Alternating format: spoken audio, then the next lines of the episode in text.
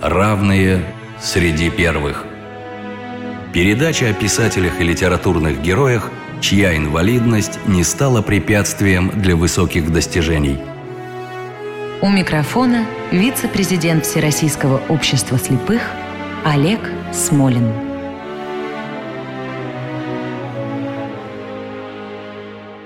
Здравствуйте. Герои наших программ – все необычные люди. Но герой этой программы, пожалуй, необычен вдвойне.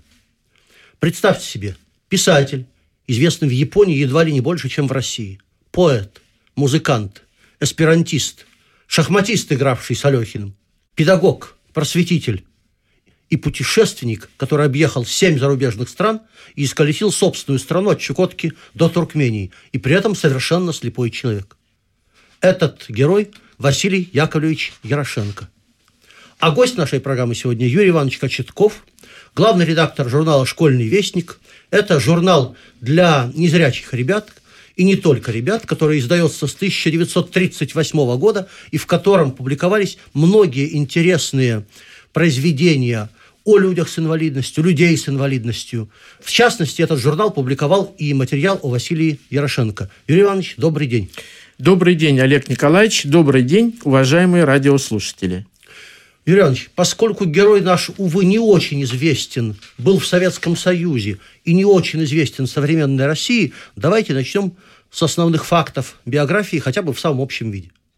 12 января 1890 года в семье Якова Васильевича и Евдокии Васильевны Ярошенко родился сын Василий. В четыре года в результате болезни корь мальчик ослеп. По ходатайству помещика графа Орлова-Давыдова Василия поместили в Московскую школу для слепых детей. Школа была в то время закрытого типа. Есть воспоминания Василия Ярошенко об этой школе. Ну, он очень негативно отзывался о своих годах пребывания в школе. Однако в 1908 году Василий заканчивает школу и по конкурсу устраивается в ресторан «Большой якорь», где он играл вторую скрипку в оркестре слепых. Так вот, Василий Яковлевич Ярошенко проработал в этом ресторане музыкантом до 1914 года, а в 1911 году судьба свела его с замечательной женщиной – Анной Николаевной Шараповой, которая в его жизни сыграла очень значительную роль. Во-первых, Анна Николаевна познакомила его с языком эсперанто и была его первой учительницей. И, во-вторых, благодаря ее помощи он начал серьезно изучать английский язык. И вообще надо сказать, что Анна Николаевна была необыкновенной женщиной, очень образованной, интеллигентной. Она переписывалась с Львом Николаевичем Толстым, была с ним очень хорошо знакома, и в дальнейшем, как покажет жизнь и литературное творчество Ярошенко, думаю, что вообще вот взгляды Толстого, они сыграли определенную роль в жизни Василия Яковлевича Ярошенко. И далее, 1912 год. Знаковый год в судьбе Ярошенко. По рекомендации Анны Николаевны Шараповой Василий Яковлевич один в феврале 2012 года уезжает в Англию. Юрий Иванович, вот э, просьба остановиться особо на путешествиях Ярошенко, поскольку талантами незрячих это... людей удивить трудно. Угу, да? Но угу. особенность Ярошенко ведь в чем? Во-первых, это целый букет талантов. А во-вторых, это, насколько я понимаю, единственный пример путешествий в одиночку по всему миру. Да, Про хорошо. путешествие чуть подробнее. Зачем поехал Василий Яковлевич в Англию? Прежде всего, в Англии была в то время передовой стороной в области медицины, и там хорошо лечили различные глазные болезни. И, возможно, он надеялся, что вернут какую-то часть зрения – а во-вторых, конечно, это познакомиться с жизнью слепых Англии и повысить свои знания в области тифлопедагогики. Далее Ярошенко возвращается в Москву и в 1914 году, опять-таки по рекомендации эсперантистов и прежде всего Шараповой, Ярошенко едет в Японию. То есть эсперанто было таким посохом, да, своеобразным, который его сопровождал. Совершенно верно, совершенно во всех верно. этих путешествиях. На протяжении всей его жизни практически. Эсперанто был действительно посохом Ярошенко. Ярошенко живет и учится в Японии. Он учится в, в школе для слепых, получает еще одну специальность, специальность массажиста, которая очень популярна среди незрячих людей в Японии и до сих пор. Едет дальше по странам Востока. Это Сиам, нынешний Таиланд, Бирма, Индия, Китай. И после Китая попадает на эсперантистские, опять-таки, конгрессы различные и универсальные конгрессы для слепых. Франция, Германия, Финляндия, Австрия. И везде Василий Яковлевич путешествовал один. Немножко поподробнее остановлюсь в странах Азии. Знаете, приехав в Сиам и узнав, что положение слепых в этой стране очень тяжелое, он пытается организовать школу в Сиаме для слепых детей. Но, к сожалению, по разным причинам ему это не удается. А вот в Бирме поняли его уникальный педагогический талант и сразу предложили возглавить школу для слепых, где Василий Яковлевич проработал ну, около года, потом уехал в Индию, и в Индии он буквально бродяжничал практически один. Он практически исколесил всю Индию, Рабиндранат Тагор ему повстречался, и он имел с ним беседы. Вернулся в Японию, об этом поговорим потом позже, немножечко о японском периоде жизни э, Ярошенко. И оказался в Китае. Из Японии выслали, садили на пароход, оказался во Владивостоке, пытаясь проникнуть буквально в советскую Россию, не удалось, вернулся в Харбин и по рекомендации писателей-эсперантистов и в том числе Лусиня, оказался в Пекине, где преподавал русскую литературу и эсперанто в Пекинском университете и читал лекции в женском университете опять-таки в Пекине. Юрий Иванович, я позволю себе добавить э, пару штрихов. Просто для понимания наших слушателей – что за человеком был во время путешествий Василий Ярошенко. Ну, например, в Британском Королевском институте он ночью отправился один на конюшню и показал, что слепой человек может э, скакать на лошади. За что, кстати, из института был, был исключен. исключен. Но это еще не все. Из Британии его выслали как неблагонадежного. Из Индии его выслали как неблагонадежного, поскольку Индия тогда входила в Британскую империю. Посадили на корабль. И вот, э, по-моему, в Шанхае Василий Ярошенко выбирается из каюты, намазав себе лицо. Ему на плечи бросают четырехпудовый мешок, как китайскому кули, грузчику. Он, шатаясь с этим мешком, выбирается на берег, и так он, соответственно, спасается от этой высылки. И вот таких удивительных событий в жизни Ярошенко было очень и очень много. Да, я полностью с вами согласен.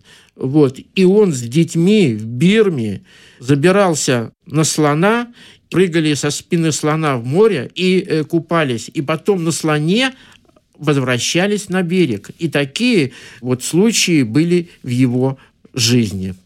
Однако продолжим. Итак, потом в итоге Ярошенко возвращается в Советский Союз. Возвращается в Советский Союз через Финляндию, оказавшись там на Конгрессе эсперантистов. И здесь начинается педагогическая деятельность Василия Яковлевича Ярошенко – ну, начинал он свою педагогическую деятельность в университете трудящихся Востока в качестве преподавателя и переводчика японского языка.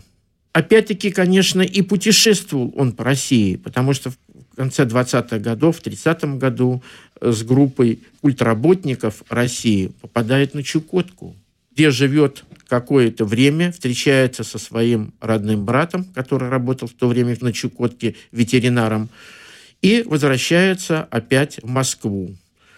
По ряду причин э, он оставил университет трудящихся Востока И в 1933 году Василию Яковлевичу Министерство просвещения Туркмении предлагает поехать на работу в Туркмению. Сначала он работает инспектором в Министерстве просвещения, а уже в 1935 году он возглавил детский дом в селе Мургуновка, близ Кушки, детский дом для слепых детей. А что такое слепые дети в Туркмении?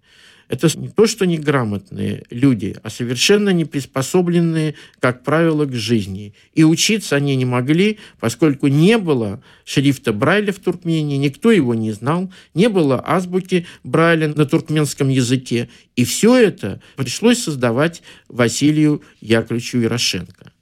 Конечно же, не хватало учителей.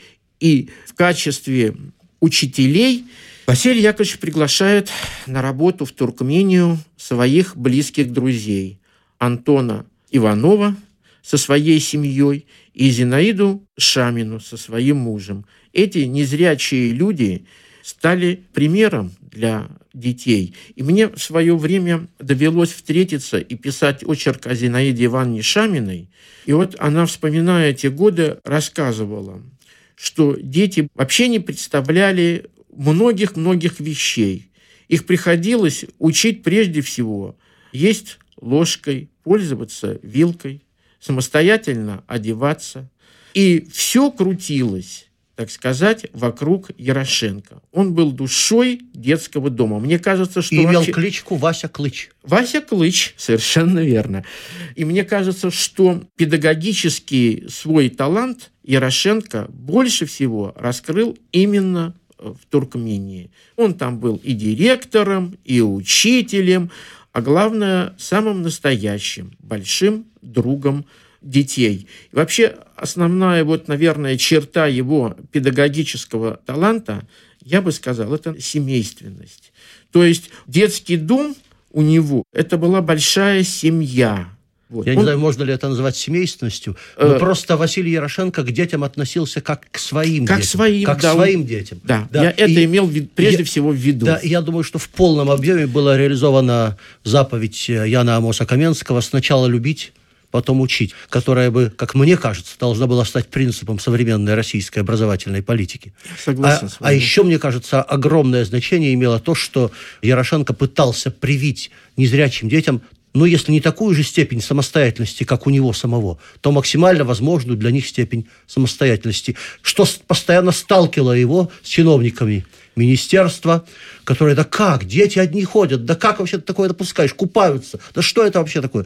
Но Ярошенко стоял на своем, был человеком сложным, конфликтным, но беззаветно просто любил детей. Согласимся? Согласимся, я скажу более того. И с этими же проблемами отчасти Ярошенко столкнулся и когда работал учителем английского языка в 46 по 48 год в Московской школе для слепых детей. Было очень много негодований, когда он брал группу детей, а в этой группе почти все были тотально незрячими детьми, и шел в Сокольники напротив с ними купаться. Да. Юрий Иванович, однако наше время стремительно движется. Давайте о мировоззрении. Прочитав некоторое количество вещей Василия Ярошенко и литературу о нем, я полагаю, что мировоззрение у него было довольно своеобразное. С одной стороны, довольно левые политические взгляды, стремление к справедливости, а с другой стороны, такое своеобразное религиозно-философское учение о едином для всех боге, типа бахаизма – у вас такое же восприятие его мировоззрения? Да, да, конечно. И вы знаете, мне кажется, что его мировоззрение окончательно сложилось в те годы, когда он находился в Японии. Дело в том, что надо понять, что же вообще в Японии, скажем, в первой четверти XX века происходило. Ну, во-первых, революционное движение среди интеллигенции, среди молодых интеллигентов и полный эклектизм. Говоря о мировоззрении Ярошенко, я хотел бы просто прочитать небольшое его стихотворение, потому что оно, мне кажется, это стихотворение лучше всего говорит о его мировоззрении. Послушаем с большим удовольствием. Это стихотворение было написано на языке эсперанто. Я хочу сказать, что вообще Ярошенко писал на японском и на эсперанто. На русском языке, к сожалению, он писал только статьи. Итак, стихотворение «Любовь к людям» в переводе Гусева. «Я зажег в моем сердце костер, с ним и в бурю не будет темно. Я в душе моей пламя простер и умру, не угаснет оно.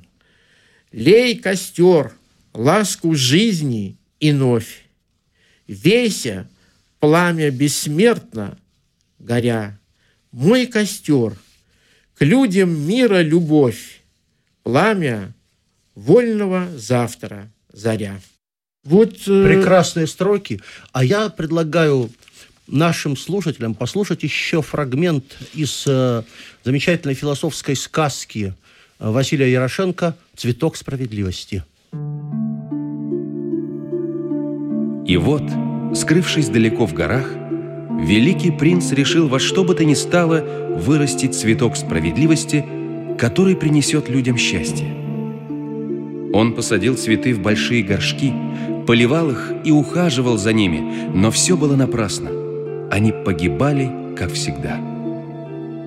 Девясь его неистощимому терпению, жители гор стали называть его «чудо-мальчик». А один старик сказал, что цветок этот нельзя вырастить в теплице или горшке. Услышал об этом великий принц. И вот, едва стемнело, поднялся он на высокую пустынную скалу и оставался там всю ночь, беседуя с таинственными звездами. А на утро посадил он цветок справедливости в широком поле. Но прошло несколько дней, и цветок снова стал засыхать. Провел принц вторую ночь на пустынной скале, вновь вопрошая свою счастливую звезду. А утром принц опять вышел в поле. До позднего вечера он, позабыв об усталости, мотыгой вскапывал землю. Словно росой окропилась земля его потом. В эту почву посадил он теперь цветок справедливости. И вдруг, о чудо, цветок начал расти, но прошло немного времени, и от холодной росы, от жестоких ветров цветок, выращенный с таким трудом, стал погибать. Вновь поднялся принц на скалу и попросил у своей звезды совета. А весь следующий день провел он возле погибающего цветка, согревая жаркими поцелуями дрожащие от холода листочки, орошая горючими слезами его слабеющие стебельки и корни. Так продолжалось несколько дней. Понемногу растение оживало, и, наконец, на нем появился маленький бутон. Но расцвести цветок справедливости уже не мог. Силы его иссякли, и он начал увидать. В последний раз великий принц поведал своей горести звездам, в последний раз попросил у них помощи. А звезды в ту ночь сияли так ярко. Великий принц вышел в поле, склонился к своему цветку и разорвал себе грудь. Жаркой струей хлынула алая кровь из его груди, окропила листы и стебли цветка справедливости, оросила землю вокруг. А вскоре заолело небо на востоке. Вставало солнце. Брызнули его первые лучи на широкое поле и увидели, что там, впервые на земле, расцвел чудесный цветок справедливости. А рядом с цветком лежал великий принц, прижимая руку к груди. Он уснул навеки, и снилось ему, что цветок справедливости принес счастье всем людям.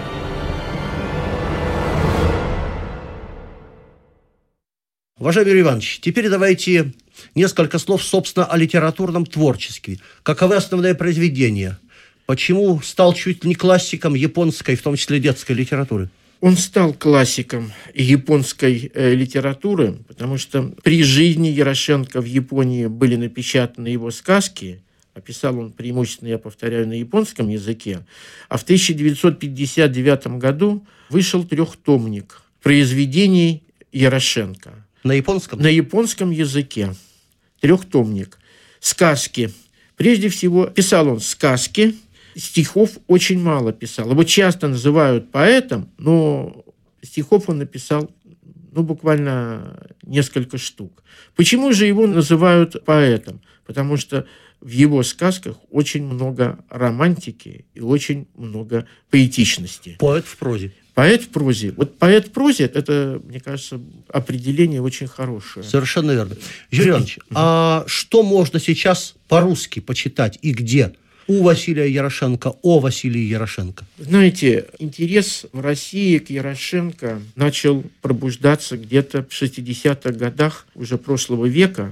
И впервые его произведения под названием «Сердце орла» вышли в белгородском издательстве в 1962 году. В 70-х годах вышла книга первая о Ярошенко на русском языке. Александр Самуилович Харьковский написал эту книгу. И с гордостью могу сказать, что в 2000 году у нас в журнале «Школьный вестник» была полностью напечатана повесть Альберта Поляковского «Слепой пилигрим», которая довольно подробно рассказывает о пребывании Ярошенко в Туркмении и вообще о его жизни. И, на мой взгляд, очень достойно написанное. Я горжусь тем, что мы напечатали эту повесть. Я считаю, что это лучшее литературное произведение написано о Ярошенко. Хорошая книга «Импульс Ярошенко». Першина и Лазарева, и в эту книгу включены и отдельные произведения Ярошенко. Много периодики было напечатано о Ярошенко и произведении Ярошенко и альманах «Прометей», журналы «Подъем» напечатали о Ярошенко и сами произведения Ярошенко. Я хочу добавить для наших э, слушателей, что если вы в интернете наберете «Ярошенко Василий Яковлевич», первая буква «Е», а не «Я», или просто Василий Ярошенко, вы обнаружите, что там есть и обычные тексты, и озвученные тексты, так что можно познакомиться довольно просто сейчас с этим замечательным человеком. Хотя, к сожалению, мы можем только мечтать о большом трехтомнике, как в Японии. Кстати, Юрий Иванович, а есть ли шанс, что когда-нибудь э, у нас в родной стране Василий Яковлевич станет так же знаменит, как в Японии? Очень бы этого хотелось, но верится, честно говоря, с трудом. Для этого нужна серьезная книга, серьезная монография о жизни и творчестве Ярошенко. А я думаю, что для этого нужна еще работа средств массовой информации, и средств... чем мы с вами сегодня и занимаемся. Да. Что касается у нас в журнале, то наверняка еще будут публикации и самого Ярошенко, и о Ярошенко. И закончить бы вообще Ярошенко сегодняшнюю нашу встречу я хотел бы вот чем. Профессор Токийского университета Итиро Такасуги, стоя у могилы Василия Яковлевича Ярошенко, после долгого молчания процитировал Лусиня. «Я понял трагедию этого человека, который всю жизнь мечтал, чтобы люди любили друг друга. Лучше не скажешь, Ярошенко. Напоминаю, сегодня у нас в гостях был главный редактор журнала «Школьный вестник» Юрий Иванович Кочетков. А говорили мы об удивительном человеке, единственном, пожалуй, в мире незрячем путешественнике, одновременно поэте и писателе Василии Ярошенко. И я думаю, к нему, как большинству великих или выдающихся литераторов с инвалидностью, вполне применимы замечательные строки Микеланджело. «Я только смертью жив, но не таю, что счастлив я моей несчастной долей. Кто жить страшится смертью и неволей, войди в огонь, в котором я горю.